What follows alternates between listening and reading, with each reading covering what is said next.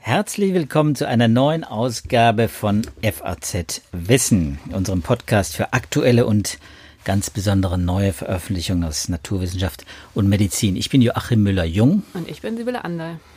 Ja, und wir beide sind Wissenschaftsredakteure im Ressort Natur und Wissenschaft der FAZ. Ich bin Biologe, begleite auch die Klimaforschung und die Medizin und deswegen auch gerne die Corona-Pandemie. Sibylle ist äh, unsere promovierte Astrophysikerin und Philosophin. Und sie hat heute äh, ein Thema mitgebracht, nein, eigentlich zwei, weil die Astronomie auch eigentlich mehr als eine Schlagzeile gemacht hat diese Woche. Aber eine ganz wichtige Schlagzeile, und das wollen wir vorab machen, bevor wir uns um die Klimabilanz aus gegebenem Anlass. Äh, Klima ist ein großes europäisches Thema. Die Frau von der Leyen hat die Verschärfung der Klimaziele heute an diesem Mittwoch auch angekündigt und deswegen beschäftigen wir uns gerne mit der Astronomie und ihrer Klimabilanz. Aber vorab wollen wir uns beschäftigen mit der Venus. Das hat nämlich Schlagzeilen gemacht. Und äh, Sibylle, ich weiß, das hat dich sehr beschäftigt, mhm. persönlich am Anfang der Woche und eben dann auch im Nachgang auch für unser Blatt. Na, das war ganz lustig. Ähm wir machen ja am Montag, wie du weißt, immer unsere Seiten für Natur und Wissenschaft und am Sonntag bin ich dann nochmal die aktuellen Vorausschauen der Journals durchgegangen, also die Pressemitteilungen ähm, und habe da gesehen, dass da eine Pressemitteilung war mit dem Titel Hinweise auf Leben auf der Venus. Und habe das gesehen und habe dann gelesen und dann stand da, dass ähm, ein bestimmtes Molekül entdeckt wurde in den Wolken der Venus, pH3, ähm, Phosphin, und dass daraus die Existenz von Leben abgeleitet wurde. Und das habe ich kurz überflogen, habe gedacht, was für ein Quatsch.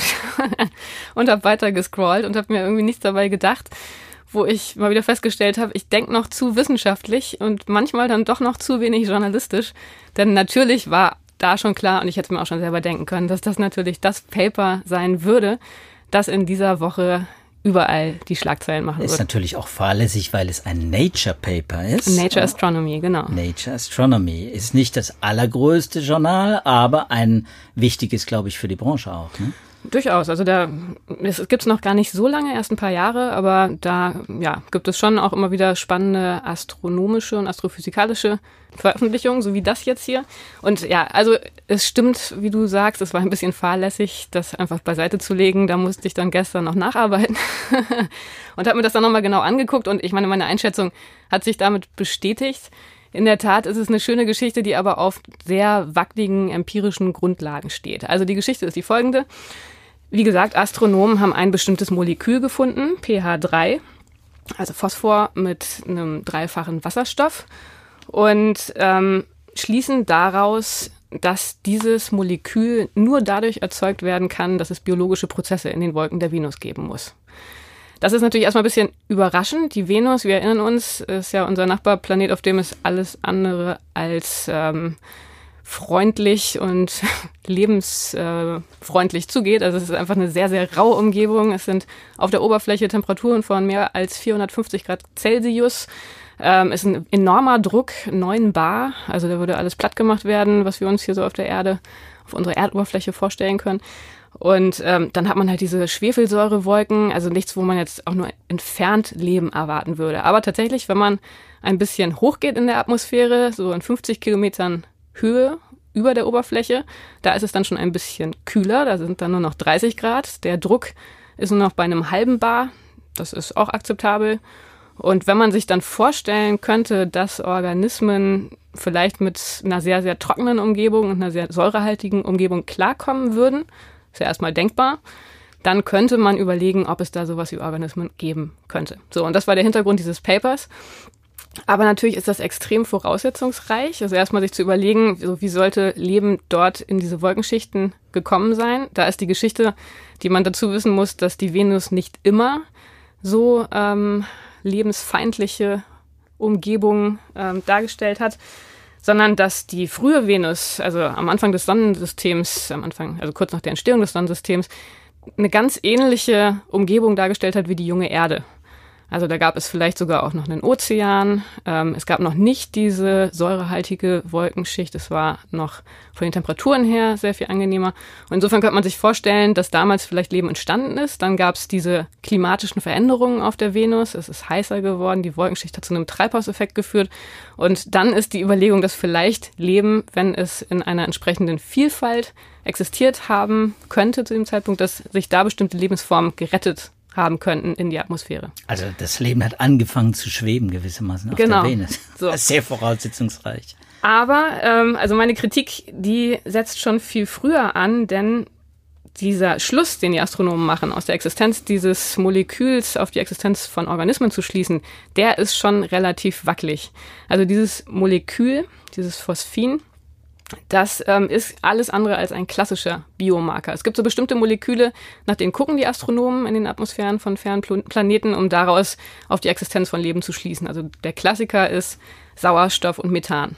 Wenn man die beiden Gase zusammen sieht, würde man zum Beispiel sehen, wenn man unsere Erde angucken würde von weitem, dann kann man sagen, es spricht schon einiges dafür, dass es da Leben gibt, denn normalerweise ähm, reagieren die so schnell, die müssen also ständig nachgebildet werden und das lässt darauf schließen, dass es irgendwelche Organismen gibt, die einen Stoffwechsel haben. Dieses pH3, das wurde von den Astronomen, die das jetzt auch beobachtet haben, ähm, erst vor ein paar Monaten vorgeschlagen als Biomarker. Und das Problem dabei ist, dass die Chemie, die Phosphorchemie, einfach nicht besonders gut verstanden ist. Und da spielt es eine Rolle, dass ich selber ja lange in der Astrochemie geforscht habe, auch viel mit chemischen Netzwerken gearbeitet habe. Und ich weiß, wie schwierig das ist, da wirklich belastbare Schlüsse ähm, abzuleiten.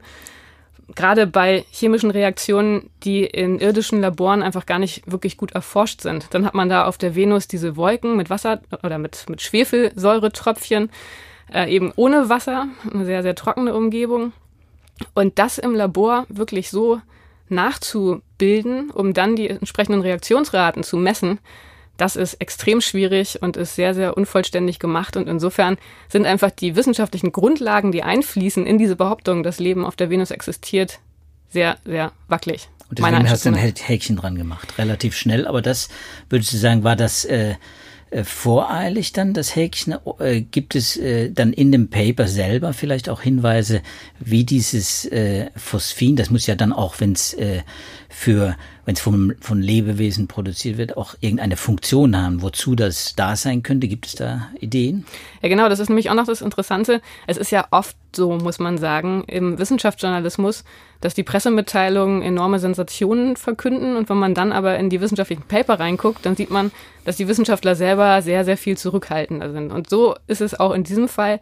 Wenn man das Paper liest, dann ist da zwar schon auch viel vom Leben die Rede, aber die ähm, Autoren selber, die schreiben, dass es tatsächlich sehr viel wahrscheinlicher ähm, daran liegt, dass sie die Chemie nicht richtig verstehen. Also dass die, dass der Schluss auf das Leben äh, eher die unwahrscheinlichere Erklärung darstellt. Und was sie dann noch schreiben, und das ist nämlich eine Bemerkung, die nicht im Paper selber steht, sondern in den Zusatzinformationen, äh, wo man normalerweise vielleicht auch gar nicht unbedingt reinguckt, da schreiben sie nämlich, dass diese Reaktion ähm, durch, das, durch die ähm, Phosphin von Organismen gebildet wird, dass diese Reaktion nur funktioniert, wenn man Energie investiert. Das heißt, wenn es Organismen geben würde in der Atmosphäre, dann müssen diese Organismen Energie investieren, um Phosphin zu bilden. Dann stellt sich natürlich genau wie du sagst die Frage, warum sollten sie das tun? Und das äh, kannst du vielleicht als Biologe besser beantworten. Also mir als Nicht-Biologin kommt es nicht so ganz plausibel vor, dass die Organismen, die da irgendwo in den Wolken rumschweben, ein Interesse daran haben, unter Einsatz von Energie, von der ja nun Organismen sowieso meistens nicht unbedingt zu viel haben, dieses Phosphin herzustellen. Also wenn es die Wissenschaftler nicht formulieren, dann möchte ich mich auch an diesen Spekulationen ungern beteiligen. Allerdings ist mir natürlich auch der Verdacht gekommen, nachdem diese ganze Geschichte raus war, um da vielleicht dann einen Strich drunter zu machen, äh, dass die NASA sich ja sehr engagiert zeigt für die Suche nach extraterrestrischem Leben auf der Venus. Ist das möglicherweise einfach so ein, so ein Versuchsballon, der äh, auf, den man hat aufsteigen lassen, um zu sehen, ob die die Administration, sprich vielleicht auch Washington und vielleicht noch andere Raumfahrtnationen dieser Welt sich begeistern könnten für Großforschungsprojekte auf der Venus. Ja, das ist tatsächlich ein interessanter Punkt. Denn gestern haben sich, hat sich die ESO geäußert, die NASA hat sich geäußert. Also dieses Paper hat eine enorme Prominenz erlangt. Äh, was mich persönlich wirklich gewundert hat, und da stellt sich dann schon die Frage, wie kann das sein? Was sind da dann vielleicht die Motive dahinter? Und in der Tat gibt es aktuell einige Missionen ähm, zur Venus, die in der Planungsphase stecken, wo also tatsächlich jetzt geworben werden muss, damit man die Finanzierung sichert und damit man sich genau überlegt, was man da erforschen kann, wie man das macht. Und natürlich wäre es naiv zu glauben, dass solche wissenschaftspolitischen Aspekte da gar keine Rolle spielen. Also da muss man schon sagen, dass es jetzt vielleicht auch nicht ganz ungelegen kommt, wenn das öffentliche Interesse an der Venus ähm, ja, größer wird und wenn sich die Leute für die Venus und für mögliches Leben da begeistern können. Das ist natürlich, kann man den Verantwortlichen jetzt auch gar nicht mal unbedingt so sehr vorwerfen. Die Venus ist ja auch natürlich spannend. Das ist auch eine spannende Frage. Hatte ich ja gesagt, man hat halt ähm, erstmal diese Ausgangssituation, dass Venus und Erde sich ursprünglich sehr ähnlich waren. Ähm, aber ob man jetzt wirklich dann auf der Grundlage von so einem Paper, wo es so viele Fragezeichen an vielen Stellen gibt, warum man oder ob man das wirklich anhand so eines Papers machen muss, das ähm, ja, würde ich ein bisschen vorsichtig einordnen wollen. ja, vorsichtig genug, glaube ich, für alle. Wir haben es alle verstanden. Wir müssen einfach warten, wie sich das weiterentwickelt mit der Venusforschung. Äh, ein anderes Thema, was wir besprechen wollen, was in die nahe Zukunft, aber eben auch in der Astronomie ähm, weist, äh, das dreht sich um, nämlich um das irdische Klima und nicht um das Venusklima und die Lebewesen, die dort äh, bei 450 Grad, sagtest du, ne, mhm. bei 450 Grad leben, sondern wir, die wir hier bei äh, knapp 18 Grad äh, im Schnitt äh, Welttemperatur ja, genau, wir wollen leben. da nicht hin zu den 450 Grad. Wir wollen da nicht hin und wir wollen auch gerne möglichst auch ein stabiles Klima behalten und so solche Bedingungen, wie wir sie jetzt haben. Und da haben eine Reihe von Wissenschaftlern Paper vorgelegt, äh, die ich auch sehr ungewöhnlich fand, der ja auch viel äh, zur Klimaforschung schreibt und recherchiert. Das ist nämlich so ein ganzer Berufsstand, quasi so eine, so eine Bilanz macht. Wie stehen wir eigentlich da, was den Klimaschutz angeht? Wie klimaschädlich sind wir mit anderen Worten? Und was könnte es vielleicht auch für uns bedeuten, wenn das Klima allen Hoffnungen zum Trotz dann doch radikal ändert. Vielleicht erzählst du mal kurz, was es da geht. Ja, das fand ich auch sehr spannend. Also das ist eine ganze Reihe von Papern auch wieder in Nature Astronomy veröffentlicht. Ähm, das ist eine Studie und es sind verschiedene Kommentare. Und da wird es einfach wirklich mal komplett durchdekliniert, wie ist der ähm, Emissionsabdruck, wie ist die Emissionsbilanz der Astronomie. Und da muss man sagen, wenn man sich erstmal so die Frage stellt, kommt man sch ziemlich schnell darauf, dass, dass diese Bilanz nicht besonders gut ausfällt. Denn wer Astronomen kennt, der weiß, die reisen extrem viel. Also alle Wissenschaftler reisen natürlich viel, weil immer Konferenzen stattfinden und es wichtig ist, dass man im internationalen Austausch steht. Bei den Astronomen kommt aber natürlich noch dazu, dass man Beobachtungen macht ähm, an Teleskopen, die meistens sehr isoliert überall auf der Welt verteilt sind, an Orten, wo man schwer hinkommt. Und ähm, Insofern schon allein für diese Beobachtungsaufenthalte, also wenn man selber Beobachtungszeit zugesprochen bekommt und die dann selber durchführt, ist es traditionell so, da fliegt man halt einfach hin, irgendwie für eine Woche oder für ein paar Tage und fliegt dann wieder zurück. Es ist schon klar, dass das nicht besonders gut ist. Dann kommt noch dazu, ähm, dass natürlich die Astrophysik auch extrem rechenzeitintensiv ist. Wir haben ganz große Simulationen, die laufen. Das ist natürlich auch ein riesiger ähm, Energieverbrauch, der dann zu indirekten Emissionen von Treibhausgasen führen. Und ähm, ja, dann natürlich der, die, der Betrieb der Observatorien, der Institute. Da kommt viel zusammen und das wurde jetzt einfach mal ausgerechnet in diesen Studien und Kommentaren. Ähm, eine Studie hat das für Australien gemacht. Haben die versucht, mal die australische Emissionsbilanz aufzustellen, eben indem sie wirklich all das überschlagen haben. Also wie viel, wie viel reisen die Australier, welche Teleskope haben die Australier, wie viel rechnen sie auf den großen Supercomputern und welche Institute werden betrieben.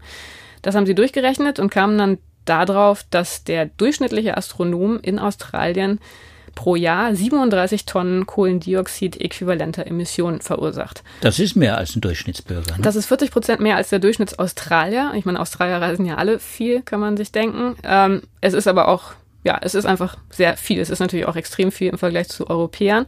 Es ist der fünffache globale Durchschnittswert. Das ist schon ordentlich.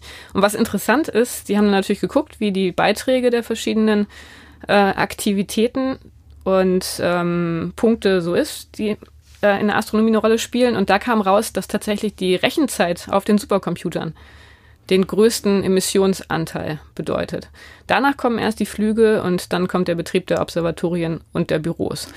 Weil diese Superrechner dauernd quasi laufen. Ne? Die genau, die laufen müssen, rund um die Uhr die und die brauchen wahnsinnig werden. viel Energie. Die laufen, brauchen viel Energie und dann kommt dazu, dass äh, zu dem Zeitpunkt, als es untersucht wurde, also das war 2018, 19, ähm, dann noch der größte Teil des Stroms im Stromnetz von fossilen Brennstoffen erzeugt wurde. Okay, also da müssen wir wahrscheinlich ansetzen. Da müssen die Australier ansetzen, also das ist relativ klar.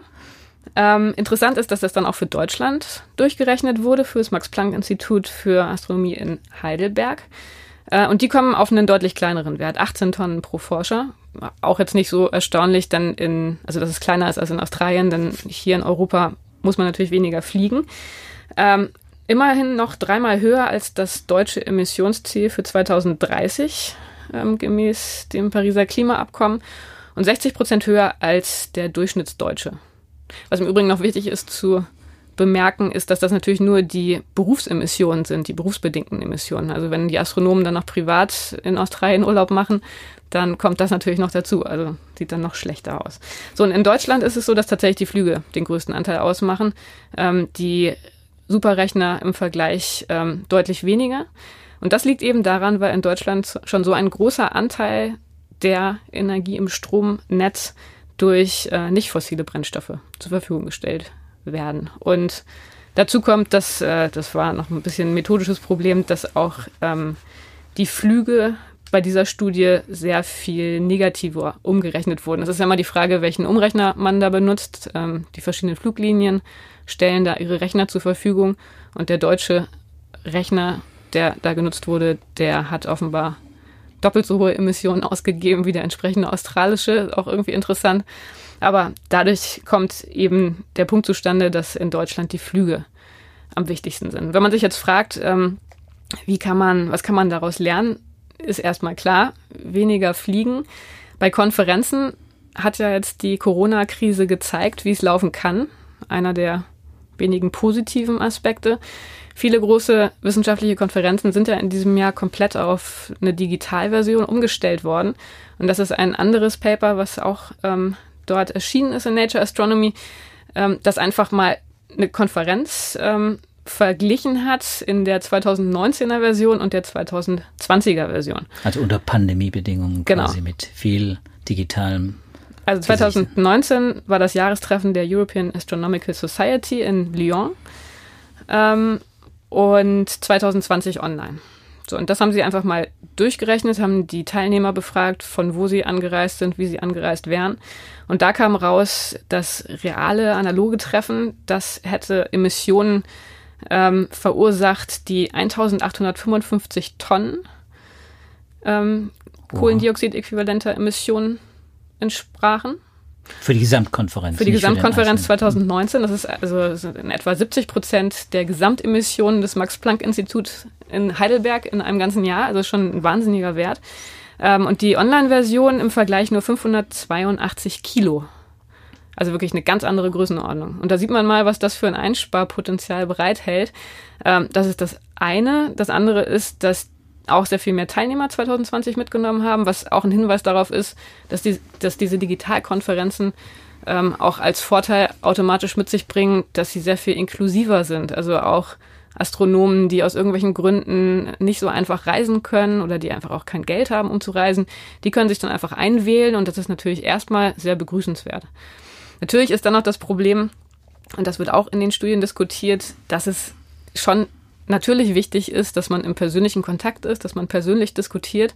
Und das ist ja gerade bei Konferenzen ein Aspekt, der meiner Ansicht nach mindestens genauso wichtig ist, wie ähm, dass man bei den Vorträgen dabei ist, dass man einfach sich kennenlernt und zusammen Ideen entwickelt, Forschungsprojekte zusammen äh, entwickelt und sich überlegt, was man machen könnte.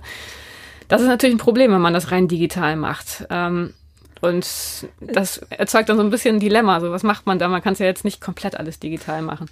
Und da schreiben sie, vielleicht wäre so eine Lösung, dass man Hybrid-Treffen anbietet, wo man ähm, lokale Konferenzen quasi digital zusammenschaltet, sodass die Teilnehmer nicht mehr so weit reisen müssen, äh, sich dann lokal persönlich treffen, aber dann in der Gesamtcommunity eben dann doch digital zusammenkommen. Ja, das klingt mir doch auch, als wäre das übertragbar auch für, für andere Wissenschaftsdisziplinen und nicht nur für die Wissenschaft. Absolut. Also insofern ist es jetzt mal eine interessante Übung gewesen. Ich weiß gar nicht, ich glaube nicht, dass es schon mal eine andere Disziplin so umfassend durchgerechnet hat, ähm, weil das jetzt wirklich sehr, sehr deutlich zeigt, an welchen Stellen man was machen kann. Also auch bei den Observatorien zum Beispiel, ähm, da ist es auch sowieso schon eine Tendenz, dass immer häufiger Servicebeobachtungen angeboten werden, also dass man gar nicht mehr selber hinfliegen muss zum Teleskop, sondern dass man einfach nur sagt, ich möchte gerne in der und der Zeit das und das Objekt beobachten und dafür sind die und die Aspekte wichtig und dann macht das irgendwer anders für einen. Man kriegt hinterher einfach nur die Daten zugeschickt. Das ist natürlich die sehr viel klimafreundlichere Variante, auch wenn man da dann wieder, wenn man jetzt mal in so eine wissenschaftstheoretische Perspektive reinspringt, sagen würde, naja, vielleicht ist es doch auch nicht ganz unwichtig, dabei gewesen zu sein, also irgendwie ein Gefühl zu bekommen für das Wetter, was in der Nacht äh, herrschte und dass man einfach weiß, wie das Teleskop funktioniert hat und so weiter. So, das hat man dann natürlich alles wiederum nicht bei einer Servicebeobachtung. Aber da müsste man dann wahrscheinlich schon sagen, dem Klima zuliebe wäre es diesen Einsatz dann vielleicht doch wert. Ich wollte sagen, da, da, gibt es viele gute und auch romantische Gründe, warum man sich dann auch treffen kann auf Konferenz, ist ja völlig klar. Also das hat auch jede Disziplin. Äh, ganz sicher ist es äh, von Vorteil, wenn man sich ab und zu mal auch in die Augen guckt und äh, ja. und äh, dann auch äh, mal zusammen am Tisch sitzt, das ist klar. Aber ich glaube, die Diskussion geht weiter und ich glaube auch, da geht anscheinend so, äh, ist mein Eindruck, äh, Corona und Klima tatsächlich Hand in Hand. In dem Punkt, ja. in der Digitalisierung, in der Frage dann auch Videokonferenzen etc., äh, da scheint sich was zu bewegen. Man muss ja total aufpassen, dass man dann, wenn die Pandemie irgendwann der einst überstanden sein sollte, dass man dann nicht wieder in die alten Verhaltensweisen zurückfällt, weil es ja dann doch auch irgendwie bequemer war. Und ich meine, ich, ich habe ja selber damit jahrelang angegeben und gesagt, ah, ich war schon überall auf der Welt und fliege so viel und toller Job. Das ist auch natürlich sehr verlockend, aber wir sollten uns dann doch auch ein bisschen ums Klima kümmern und dann muss man, muss man sagen, es ist eben einfach nicht toll, wenn man einen Job hat, wo man so viel reist und das dann vielleicht auch vermeiden kann. Was noch ein interessanter Punkt war, den möchte ich noch loswerden, weil ich ihn einfach sehr, sehr spannend fand. Äh, es gab auch eine Studie, da ging es um die Simulation und die Frage, wie man da sparen kann. Da würde man sagen, kann man ja eigentlich nicht viel machen. Man hat große Simulationen, die müssen halt laufen. Ich meine, klar, man kann die Rechenzentren irgendwo äh, hinstellen. Island war da genannt, wo es kälter ist, sodass man nicht so viel kühlen muss, wo man einen hohen Anteil regenerativer Energien hat. Ähm, aber dann war ein interessanter Vorschlag, dass man die Programmiersprache verändern soll. Und das fand ich irgendwie eine interessante Idee, da wäre ich selber nie drauf gekommen. Ähm, die Astronomen programmieren ja sehr viel, sind aber gleichzeitig größtenteils keine besonders guten Programmierer. Also das ist halt mehr so ein Zweckprogrammieren, was man da macht. Man weiß, was man gerne hätte und dann bastelt man sich das irgendwie hin. So und sehr, sehr viel ist noch ähm, in Fortran programmiert. Also ich habe meine erste Programmiersprache, die ich gelernt habe, war C++. Dann habe ich lange in Fortran programmiert und dann während meines Postdocs ähm, war dann die große Mode Python. Das ist eine relativ neue Programmiersprache, die einfach sehr, sehr schick ist, äh, die sehr schön und einfach in der Anwendung ist, also sehr nutzerorientiert. Und wer heute was auf sich hält, der programmiert einfach in Python. Aber das so, ist rechen, rechenintensiv. Wurde jetzt ne? gesagt, ne? Python ist gerade klimaschädlich. Also man sollte wieder sich auf die Wurzeln zurückbesinnen und wieder anfangen, in Fortran und C zu programmieren. Und zwar, ähm, ja, weil diese Programmiersprachen ein Stück weit dazu zwingen, bisschen, ich sag mal, sauberer zu programmieren und weil die von ihrer Architektur her, also sie werden dann einmal kompiliert, es wird einmal für den Computer übersetzt und dann hat man das Programm. Ähm, das ist sehr viel klimaschonender als bei Python, wo man eine interaktive Programmiersprache hat.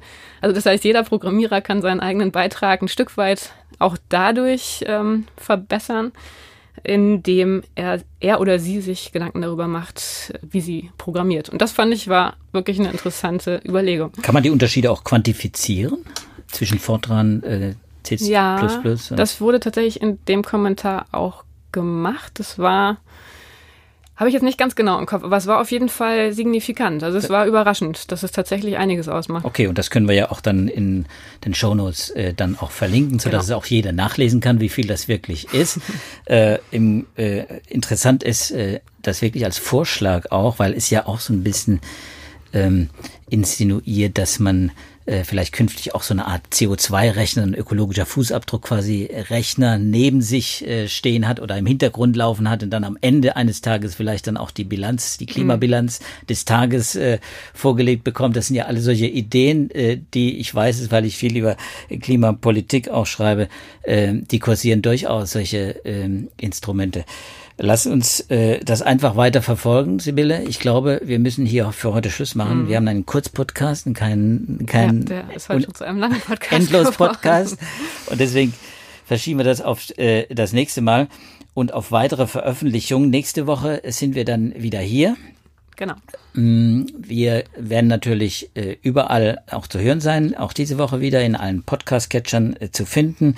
Äh, alles weitere zu unseren heutigen Papern finden Sie in unseren Show Notes und wir verabschieden uns hiermit, Sibylle. Ich sage Tschüss und freue mich auf das nächste Mal wieder. Ja, ich mich auch. Bis dann. Tschüss.